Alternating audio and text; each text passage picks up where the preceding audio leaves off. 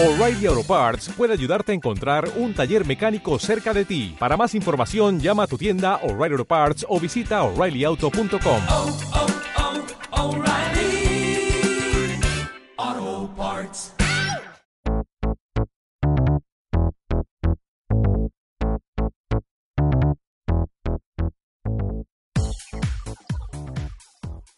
Hola y bienvenidos a este episodio número 5 de Trabaja desde casa. Yo soy Mario Germán, arroba Mager19 y la frase de este día es Recordar que vas a morir es la mejor manera que existe para evitar pensar que tienes algo que perder.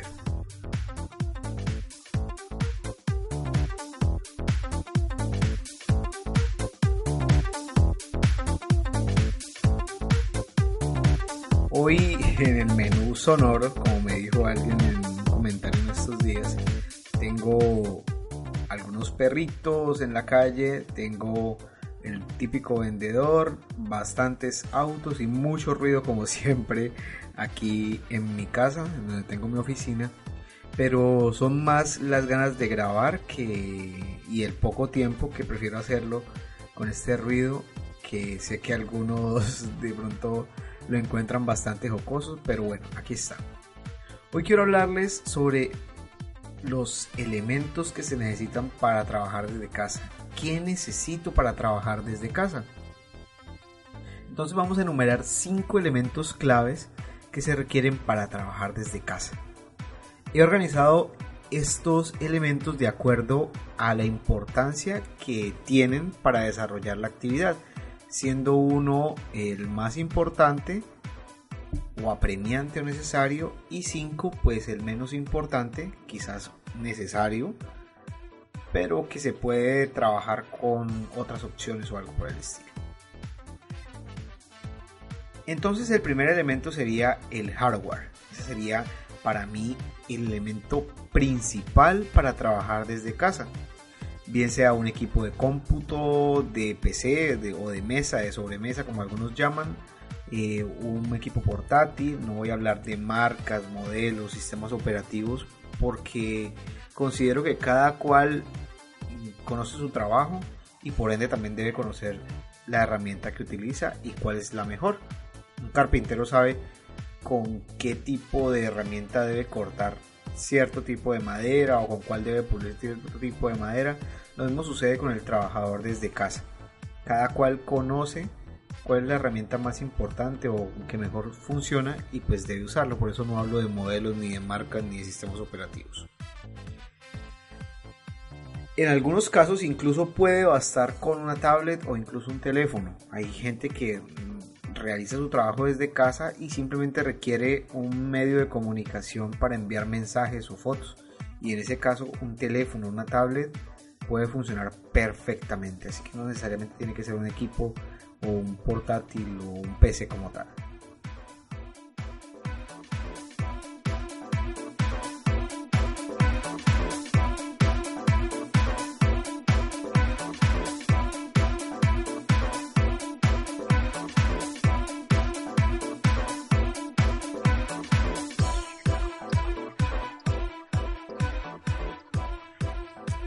Las recomendaciones básicas entonces para tener este hardware en buenas condiciones eh, y que debemos tener en cuenta es realizar temporalmente eh, mantenimiento de los equipos, mantenerlos bien cargados en el caso de los portátiles antes de arrancar jornada.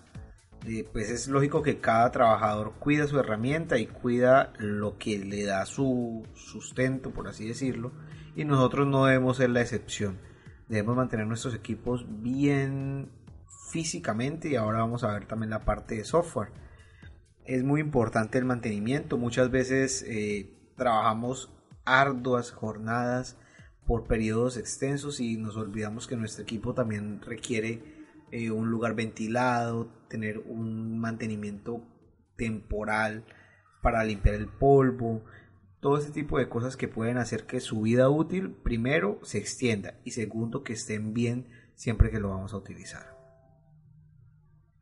También podemos hablar de la conectividad entre varios equipos. Entonces, si vamos además de utilizar nuestro equipo una segunda pantalla o vamos a conectar eh, nuestra tablet como segunda pantalla o necesitamos un cable, un conector USB, cualquier tipo de elemento extra que necesitemos, pues debemos tenerlo también presente, soportes, bueno, de alguna forma tener eso muy presente.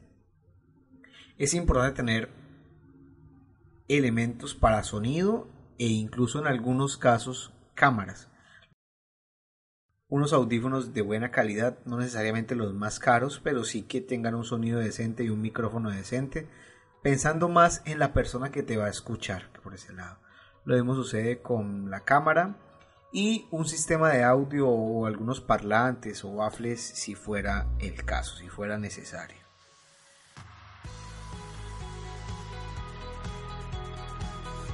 También es importante la regulación de voltaje, tener un regulador de voltaje o en algunos casos algunos optan por una, una UPS, perdón, pero ya depende de cada cual.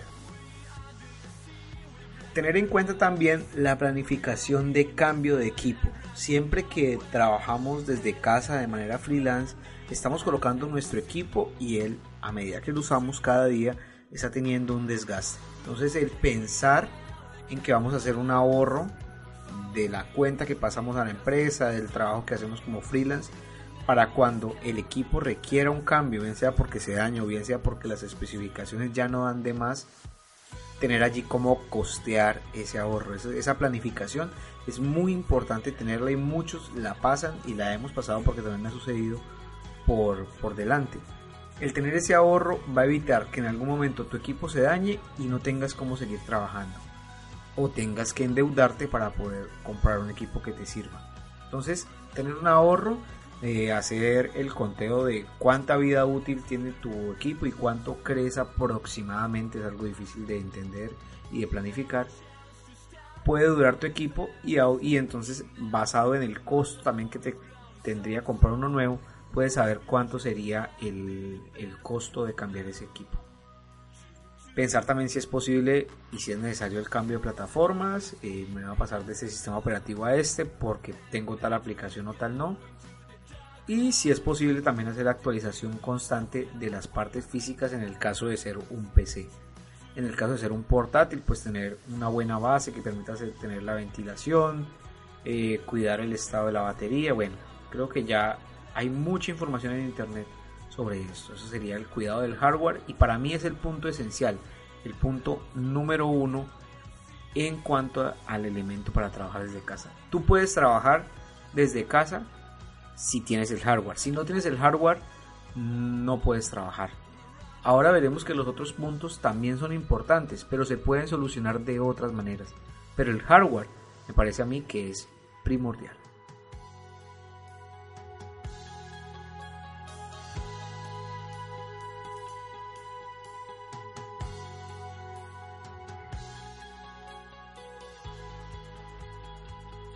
Ok, hablemos ahora del segundo punto, la conexión. Es el segundo punto que he colocado como en orden de importancia porque es vital tener una conexión decente. Es cierto que podrías trabajar modo offline eh, o desconectado y de manera local y después buscar la manera de enviar ese trabajo. Muchas personas lo hacen así. Pero para muchos otros, como es en mi caso, es vital tener una conexión decente y dependiendo del país en que vivas, la calidad de conexión pues va a variar. Y esto lo sienten de pronto mucho los nómadas digitales, ¿no? En algunas partes el estándar son 5 megas, en otros son 10, en otros son 100. Depende muchísimo del lugar en donde estés. Pero siempre es importante tener una buena conexión. No hay nada más terrible y si alguno de ustedes lo ha experimentado, sabrá de lo que hablo, de entrar a una conversación con una persona que tiene una conexión pésima y constantemente se entrecorta las palabras y todo lo que dice, ¿no? Entonces algunos consejos básicos son en el instante de tener reuniones cerrar cualquier app o dispositivo que pueda consumir eh, tu conexión, em, servicios de streaming, descargas, todo ese tipo de cosas que pueda hacer eh, actualizaciones que puedan hacer que tu conexión se vea afectada, pues cerrarlo. Preferiblemente estar conectado vía cable, es una simple recomendación. Eh, todos sabemos que cuando se conectan o cuando nos conectamos vía Wi-Fi, pues hay más interferencias, la calidad de la señal cambia dependiendo del lugar donde estemos, así que es un consejo importante. Si vamos a trabajar por fuera, en un café o en algún otro sitio, pues estar totalmente seguros de que la velocidad de conexión es lo suficientemente buena como para entablar una conversación. Siempre, siempre está la, la oportunidad o la opción de trabajar desconectado o localmente y después enviar el trabajo que has realizado. Pero en algunos casos la conexión y el mantener una comunicación constante, bien sea con tu cliente, con tu compañero de trabajo o con tu jefe, pues es bastante vital.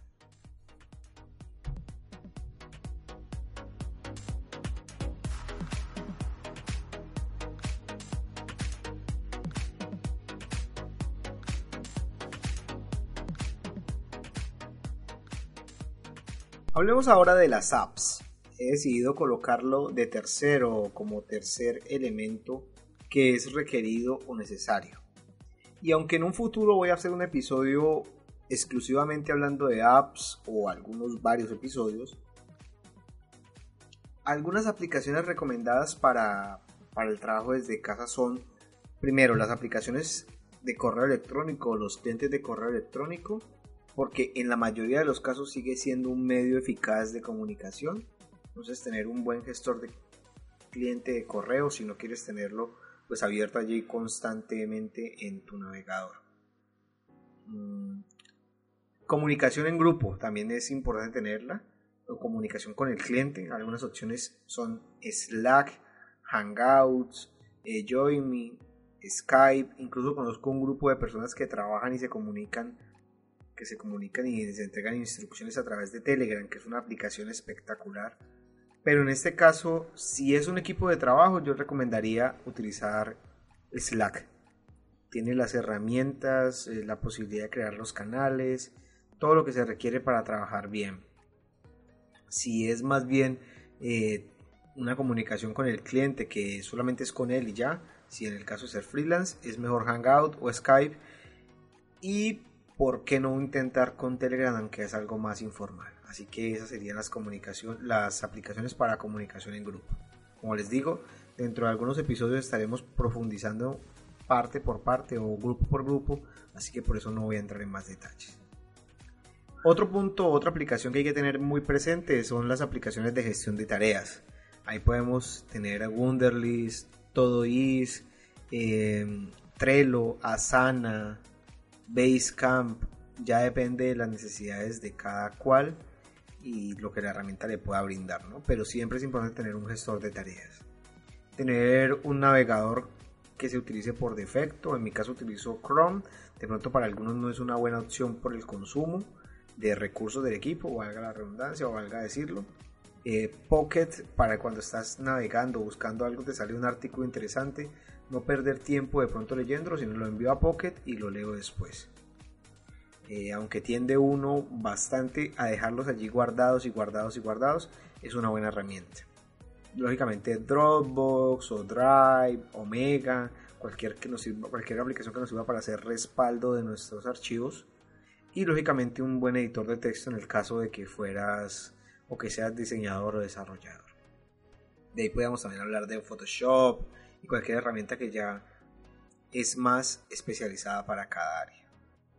Y lógicamente el sistema operativo de preferencia o el requerido. Muchas veces quieres utilizar un sistema operativo porque te parece muy bonito, muy bueno, muy estable.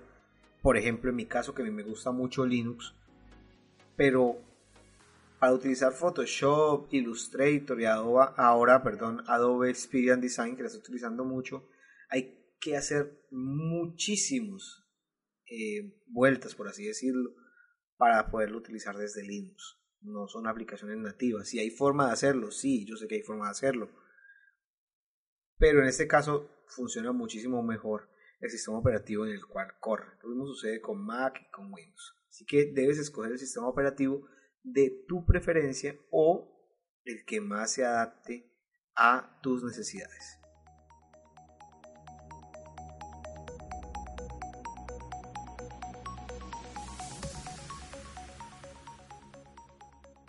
El cuarto punto de importancia o de los cinco elementos claves para trabajar desde casa son los conocimientos informáticos, yo diría slash especializados. Es bastante obvio que si vamos a trabajar desde casa, pues como mínimo tenemos que tener una base sólida de informática. Vamos a tener que saber comunicarnos, enviar y procesar información, realizar copias de seguridad, tener eh, un uso mínimo de la ofimática, porque pues son habilidades mínimas que se requieren para, para poder comunicarse. No, es, no sería lógico que siendo unos trabajadores desde casa no supiéramos ni siquiera enviar un correo electrónico o adjuntar un archivo o comprimir un archivo. Entonces son unas mm, habilidades mínimas que deben tenerse.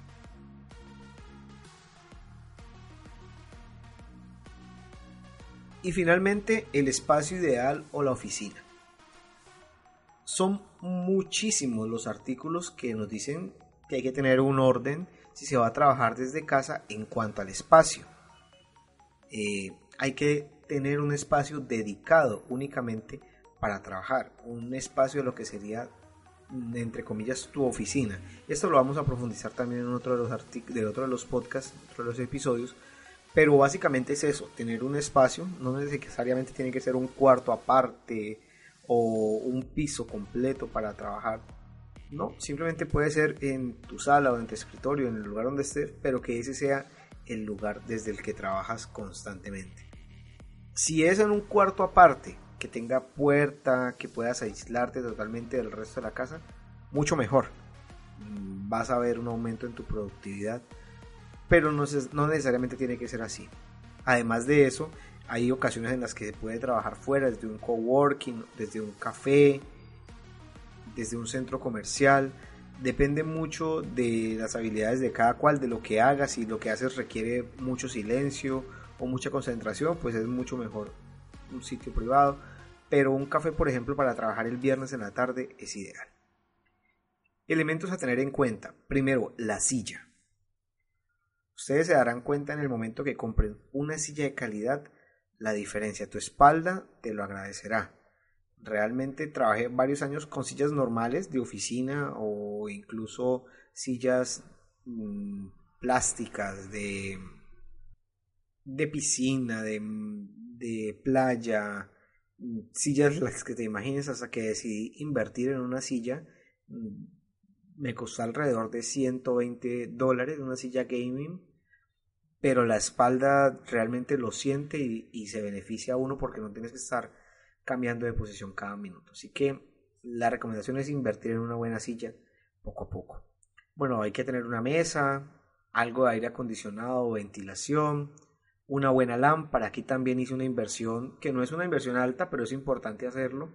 El foco de la oficina en la que trabajo es un foco LED marca Philips, puede ser cualquier otra marca, pero yo compré este que realmente como está encendido casi todo el día porque no tengo mucha luz natural desde donde trabajo, pues es una buena opción de luz blanca. La ubicación, hay problemas de ruido como en mi caso, pues ya la han podido escuchar en este podcast. Eh, estoy muy cerca a una vía principal, estoy muy cerca a la puerta de la, de la casa, así que me entra todo el ruido que viene de la calle. Esto puede ser en algunos casos un problema si te dedicas, por ejemplo, al audio o tienes reuniones constantemente, pero hay que saberlo manejar. Hay formas de aislar, eh, hay, gente que coloca ventanas sonorizadas y todo el tipo de elementos para evitar ese ruido. Es bastante difícil y como escuchan en el fondo es casi imposible si vives en un lugar muy ruidoso. La luz natural es importantísimo. Yo tengo muy poca luz natural donde estoy. Me entra algo de luz natural, pero lo ideal sería tener luz natural y que pues por allí también nos dé una opción de ventilación o de calor si, si es el caso. Y lógicamente, algo que es por lo menos en mi caso primordial, el café. Todo buen trabajador desde casa y no es un requisito, bebe bastante café al día. Te ayuda a mantenerte despierto, te ayuda a hacer pausas activas y pararte de tu silla, te ayuda a desconectarte un segundo y, distraerte. Cuando, cuando una persona trabaja desde una oficina, tiene contacto con otra gente. se levanta de su silla y cambia de posición, lo interrumpen y de pronto aunque pierde productividad, por lo menos cambia la posición de estar sentado todo el tiempo. Quienes trabajamos desde casa y quienes lo hacemos solo, mm, sufrimos de, problemas para desconectar y nos metemos tanto en el trabajo que pueden pasar fácilmente dos, tres horas y no nos hemos dado cuenta. El hacer una pausa para el café te da un corte, una desconexión a eso. Así que es muy importante. Lo puedes reemplazar por té o por alguna otra bebida si no gustas del café. En mi caso lo disfruto bastante. Así que haciendo un pequeño resumen, los cinco elementos mínimos para trabajar desde casa serían el hardware, un buen hardware o el que necesites para comunicarte. Sin este elemento sería casi que imposible trabajar desde casa. Tener una buena conexión, aunque no es de vital importancia para trabajar, sí es requerido tener una buena comunicación con los demás y esto se hace con una buena conexión a Internet. El utilizar algunas aplicaciones, pues es algo básico para tener herramientas, serían, por así decirlo, esas herramientas que tenemos nosotros en el día a día para realizar nuestro trabajo. El cuarto punto sería unos conocimientos informáticos o especializados mínimos básicos, el poderse comunicar, enviar y procesar información, realizar copias de seguridad. Y el quinto aspecto, que es el de pronto, entre comillas, menos necesario porque podrías hacerlo desde cualquier sitio, es tener un espacio ideal o una oficina o un espacio que sea únicamente para trabajar. Estos son los cinco elementos que yo considero claves para poder trabajar desde casa. Puede que se me escape alguno. ¿Podrías ayudarme a recordar cuál se me escapa? Déjame tus comentarios en arroba mager19 en Twitter o mager19 arroba gmail.com. Nos escuchamos en la próxima y muchas gracias por escuchar Trabaja desde casa. Adiós.